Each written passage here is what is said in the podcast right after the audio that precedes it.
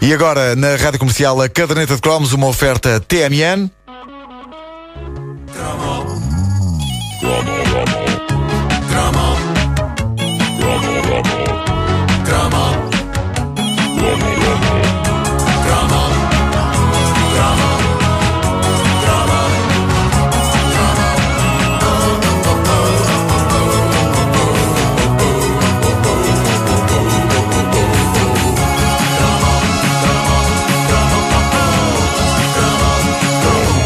Nuno, antes de avançares, é preciso fazer aqui de facto uma, uma ressalva importante. É porque hoje, eu não sei se tu sabias disto, mas hoje é dia uh, de saber o que o seu nome significa. Portanto, agora, caros ouvintes, uh, vamos ficar com Nuno Marco. Eu sei o que é que o meu nome quer dizer. Por não, acaso. não, não, tu não sabes. Uh, Nuno significa aquele que educa uma criança. Eu sabia. Olha, pronto, ainda Epá, bem. Eu, sabia. Ainda eu, tinha bem. Visto, eu tinha visto isso num postal, sabe? Aqueles, Sim. aqueles Sim, postais que dizem sim. "Nuno, o que é que significa os nomes. E, e eu sempre eh, fiquei com essa na cabeça. Pequeno Pedro, podes viver descansado. é? Finalmente o teu nome faz que sentido. educa uma criança. O teu pai é um rapaz que tem uma grande necessidade de se afirmar enquanto pessoa, bem como de atender o seu exigente ego. Isso é verdade. E A parte final, a parte final. Pode ser possessivo com a pessoa amada. Ui. Ai, Vamos lá Bom, educar crianças. eh, eh, a de- O Nuno ficou um pouco encavacado. Não, não, gostei, gostei de saber. Não, mas eu por acaso já tinha lido essa descrição, exatamente, e, e acho que tem, to- tem, eh, toda a razão. Eh, está lá tudo. É, é, Bom. vamos educar crianças então. Vamos educar Vamos- crianças. vamos embora. a isso. Olha, abre uma Eh, creche, eh, Batizada. A década de 80 foi a grande época das rádios piratas em Portugal, mas também das televisões piratas. Havia várias espalhadas pelo país e tinham eh, armamento possante para fazer concorrência à RTP. Eu diria mesmo que foram pioneiras numa série de coisas. Havia canais de televisão piratas que passavam filmes que ainda estavam em exibição nos cinemas. Como? Com um método hoje tão usado na pirataria chunga de levar uma câmara de vídeo para o cinema, apontá-la ao ecrã e pôr a gravar. Hoje há uma valente pressão para que isto não se faça, até há uma mensagem antes de alguns filmes, não é? Sobre o equipamento e não sei o quê, é proibido filmar, etc, etc. Ah, e uma pessoa que for apanhada a fazer isto hoje arrisca-se a ir para a prisão, a pagar uma multa valentíssima e a ficar sem a câmara. Mas os anos 80, sejamos sinceros, eram os grandes anos da balda. E eu acho que se um tipo entrasse com uma camcorder numa sala de cinema em 1987, para aí, um funcionário do cinema era capaz de ir ter com ele e dizer-lhe: eh, Não prefere ir para um lugar mais atrás e mais central? Para a gravação ficar mais. Será aí fica muito colado. Para não tapar a vista das pessoas. Exato. Venha filmar para aqui. Vê-se melhor. Ah, abrangendo a zona onde eu vivia, a zona de Benfica, havia as emissões de dois canais, cuja descoberta foi esmagadora e mágica para mim. Eu sei que estava em casa, à noite, na frescura dos meus 16 anos, a sintonizar uma pequena televisão a preto e branco que me deram para eu eh, jogar os jogos do Spectrum, quando de repente, no meio da estática, eu vejo aquilo que me parecia ser o corpo nu de uma mulher. E eu penso, ó diabo! Eu não tinha acesso a muitos corpos nus eh, de mulher naquela altura, não é? A não ser os que via nas revistas, mas sim, parecia-me inequivocamente o corpo nu de uma mulher. É claro que me pus imediatamente a mexer na antena. E isto não é um, liri- não é um lirismo. É uma- isto é uma informação factual. Pus-me a mexer na antena da televisão, seus perversos. E eh, a, a dada altura eh, consegui eh, a confirmação de que estava ali um filme para adultos a acontecer. É bizarro, porque eu sabia que dificilmente a RTP passava esse tipo de coisa. Por isso o que eu fiz disfarçadamente foi, eh, eh, com uma grande pilha de nervos, desligar a pequena televisão preto e branco no quarto e com um ar descontraído, mas no fundo a ferver por dentro, dei um salto até à sala e, como que eu não quero coisa, olhei para o ecrã da eh, nossa bela televisão a cores Grundig. No canal 1 estavam a dar um concurso qualquer e, de novo, como quem não quer a coisa, pus no canal 2, onde estavam a dar uma ópera ou coisa que o valha. E na altura não havia mais do que isso. Por isso, regressei ao quarto, todo eu a tremer. Não quero mais dizer que, apesar disso, fiz tudo isto como quem não quer a coisa, não é? Eh, e, eh, liguei de novo a minha pequena televisão a preto e branco e lá estava. Lá estava a ação a acontecer naquilo que me parecia ser o interior de um armazém com indivíduos e moças com capacetes das obras. Sem dúvida, uma nova dimensão da expressão sexo seguro.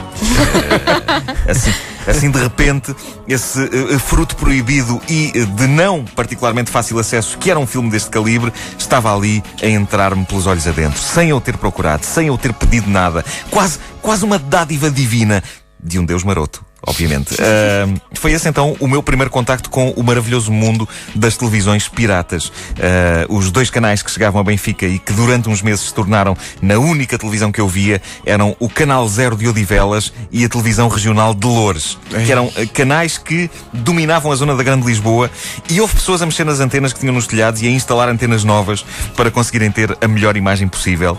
E não era fácil em algumas zonas ter uh, boa imagem. A qualidade de imagem destes canais estava muitas vezes dependente de fatores como, sei lá, os prédios ou o tempo. Uh, mas. Uh, Caramba, estas, desculpa, não, não, era, não, desculpa não, era, não era fácil ter boa imagem nos canais da RTP. Quanto, quanto é verdade. mais Quanto é mais verdade. nos, piratas. a RTP2 tinha fantasma. Pois tinha. Era uma coisa clássica. E esta televisão está cheia de fantasma. Bom, uh, estas televisões foram a pouco e pouco uh, tendo quase todo o tipo de coisa que havia na RTP. Tinham programação original, inclusivamente. Eu lembro-me de ver um programa de humor no canal Zero de Odivelas, que eu suponho que devia ser hilariante uh, e que tinha como cenários tascas e padarias locais. E digo suponho que devia ser hilariante porque ninguém sabia ao certo, porque o microfone que captava os diálogos era o mesmo da câmara de vídeo e os, vamos chamar-lhes, atores atores estavam demasiado afastados da câmara para se perceber uma não palavra. Não ouvia nada. Ouvia seco.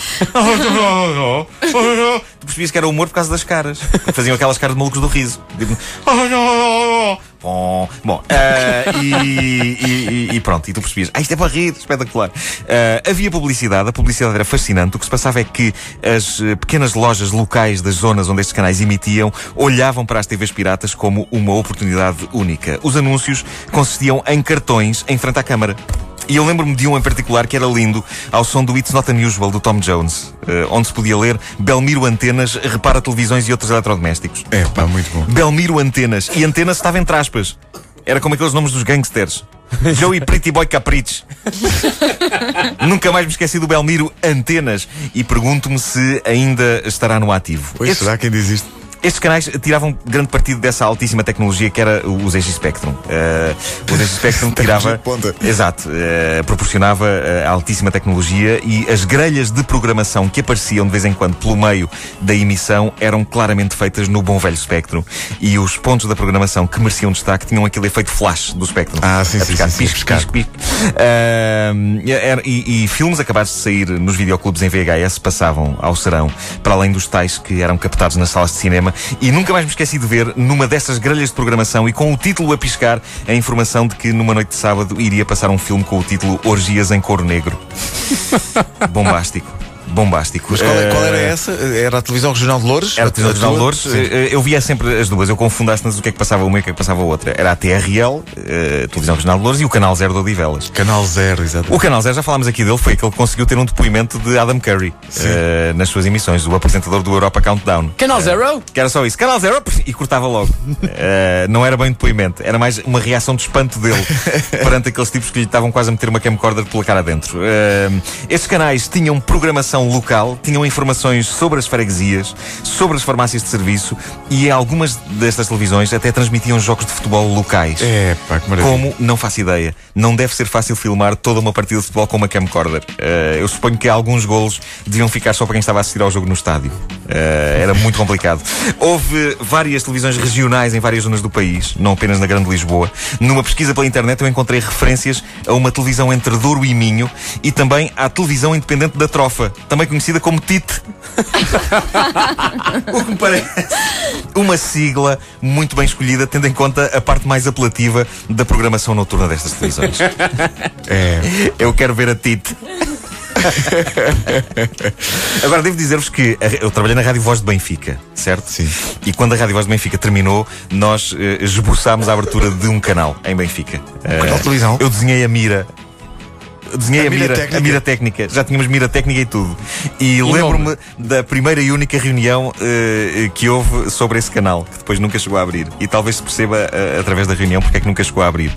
Porque lembro-me deste diálogo ter acontecido. Eh, então, e o que, é que, o que é que vamos passar? Não temos programas, o que é que vamos passar? E, e disse o responsável do, do canal: sei lá, se calhar podemos tentar pôr 24 horas por dia imagens de pessoas a dançar. E eu, ok. Nunca abriu. Não percebo pá, um conceito tão vencedor. Pá, isso era. Se fosse Era eu, sucesso. Se uma das pessoas fosse eu. Não, já, já temos visto coisas piores em canais eh, a sério. A caderneta de cromos com o Nuno Marco disponível em podcast em radiocomercial.clix.pt. A caderneta de cromos nas manhãs da comercial é uma oferta TMN.